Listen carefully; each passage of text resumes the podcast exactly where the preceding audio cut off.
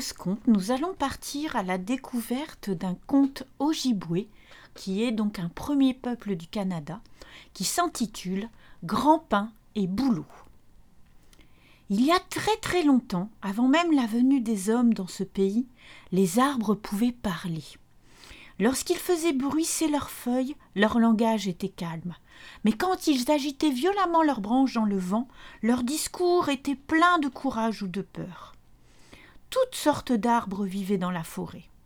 L'érable laissait couler sa sève sucrée pour nourrir les petits animaux. Beaucoup d'écureuils euh, habitaient chez lui. Les merles déposaient des petits œufs bleus dans les nids bien installés dans les branches. Érable les protégeait du vent et de la pluie.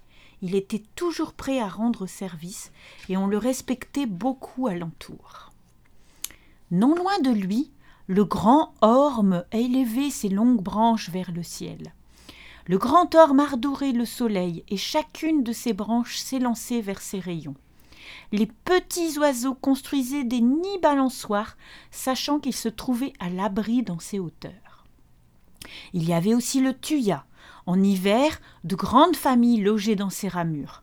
Quand le froid faisait rage, Tuya refermait les épaisses branches sur eux et les gardait bien au chaud.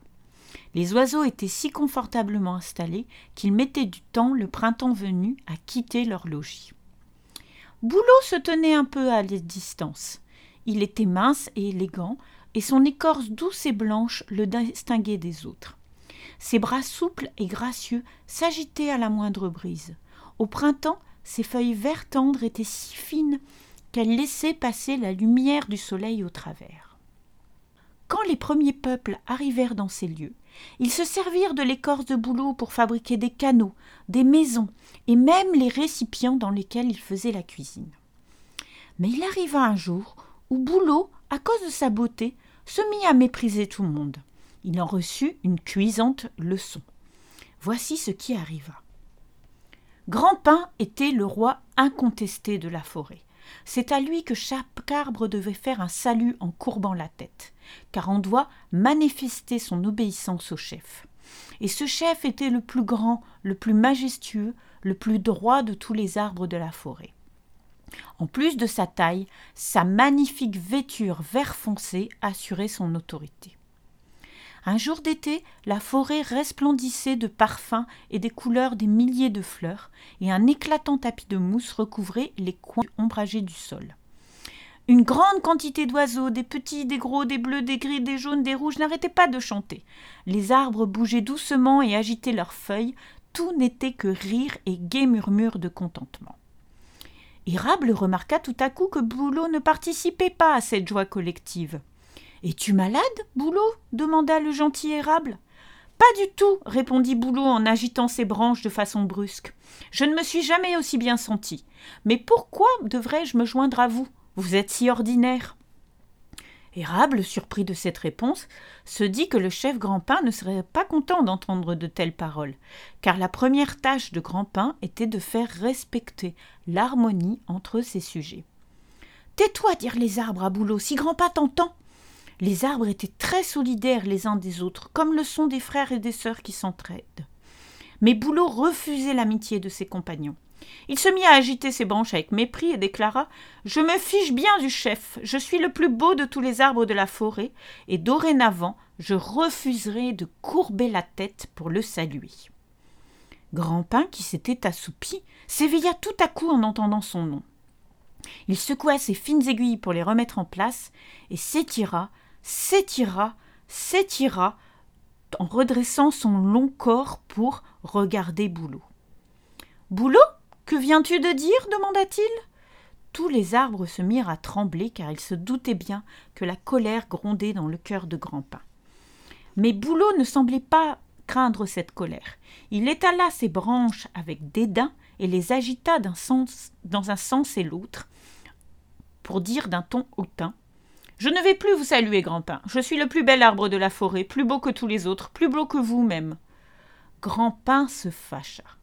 Il ne dit rien, ses bras se mirent à s'agiter bruyamment, et tous les arbres attendirent dans le plus grand silence la suite des événements.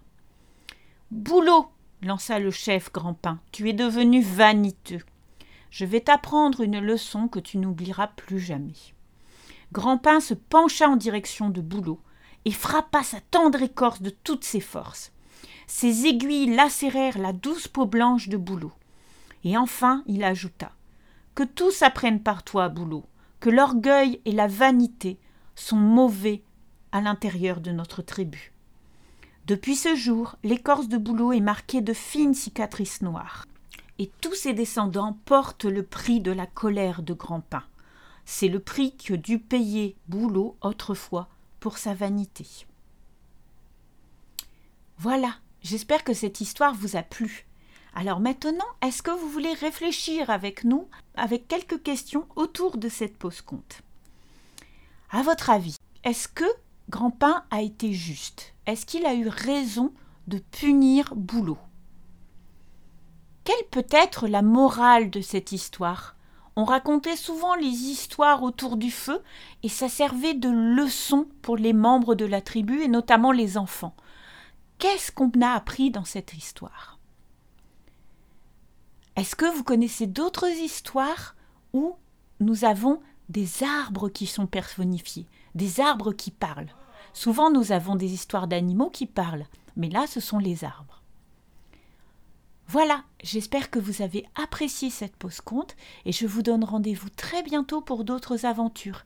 Si vous voulez en savoir plus, vous pouvez aller sur notre site internet csiculture.org, csiculture.org pour avoir plus d'informations sur ces comptes. À bientôt.